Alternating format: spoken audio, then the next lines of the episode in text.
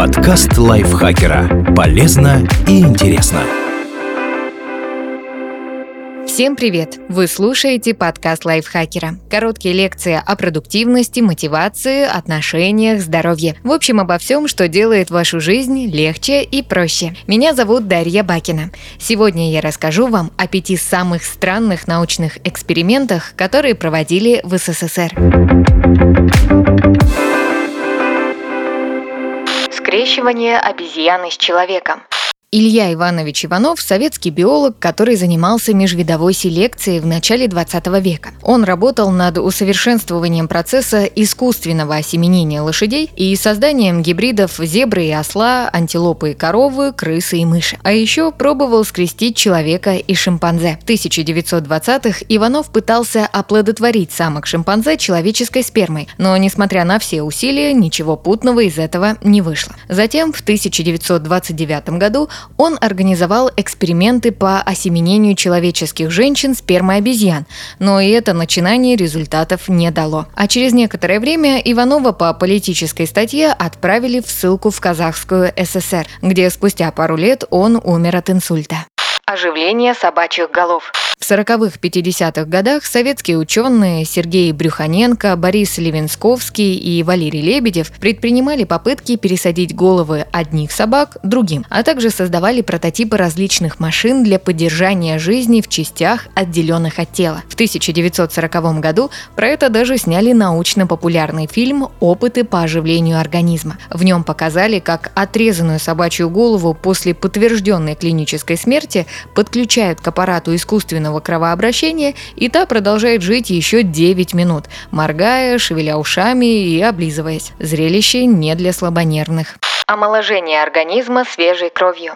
Александр Богданов – советский ученый-энциклопедист, врач и по совместительству писатель-фантаст. А еще он был сторонником теории обменного переливания. То ли профессия доктора привела к возникновению у него таких идей, то ли увлечение фантастикой. Смысл процедуры такой. Более молодой и здоровый организм дает свою кровь старому. Тот омолаживается, и вуаля, рецепт вечной жизни готов. Теория Богданова получила значительную поддержку в верхах советской власти. По приказу Сталина для изыскания ученого в 1926 году даже создали Институт крови.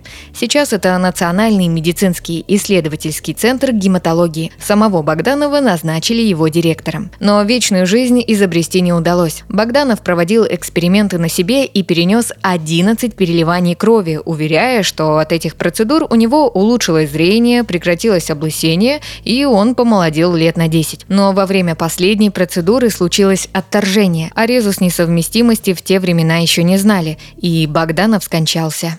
Создание церберов.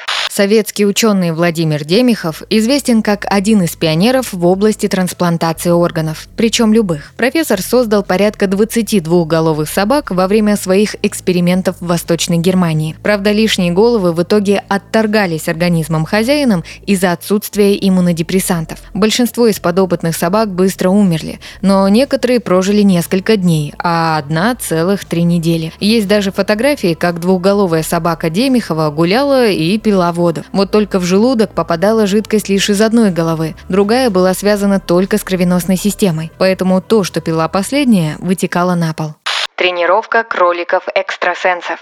Как минимум с 1920-х годов в СССР изучали телепатию, телекинез, экстрасенсорное восприятие и тому подобные вещи. Предполагалось, что раз живые организмы генерируют электрические импульсы, значит они смогут передавать информацию через электромагнитные поля, как живое радио. В Институте исследований мозга при Ленинградском государственном университете даже развернули программу экспериментов в этой сфере. Исследование особенно подстегнула холодная война. Вопрос этот изучали как в СССР, так и в США. Все ради преимущества над противником. Практическая польза экспериментов СССР в сфере паранормальных способностей была очевидна. Экстрасенсорика, например, рассматривалась как способ предвидеть и предотвращать аварии во время запусков космических кораблей, а телепатия как инструмент для создания альтернативы радиосвязи. Подобные сигналы было бы невозможно перехватить и запеленговать, что крайне полезно для подводных лодок. Век. Почти 20 лет советские ученые изучали телепатию на кроликах, кошках и собаках. В 60-х они провели любопытный, хотя и немного жесткий эксперимент,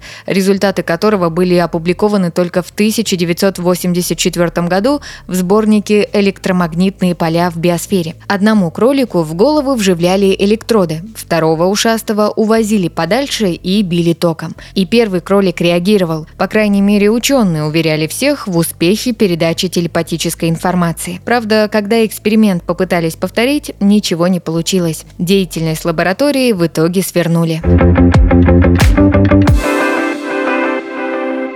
Спасибо Дмитрию Сашко за этот текст. Подписывайтесь на подкаст Лайфхакера на всех платформах, чтобы не пропустить новые эпизоды. Ставьте ему лайки и звездочки. Это помогает узнать о нас новым слушателям. Свои впечатления о выпуске оставляйте в комментариях или отзывах в приложении. А еще слушайте второй сезон подкаста «Кто бы говорил». В нем ведущие зачитывают реальные истории слушателей о том, что их волнует, и вместе с экспертами обсуждают, как преодолеть трудности и выйти из сложившейся ситуации. На этом я с вами прощаюсь. Пока. Подкаст лайфхакера. Полезно и интересно.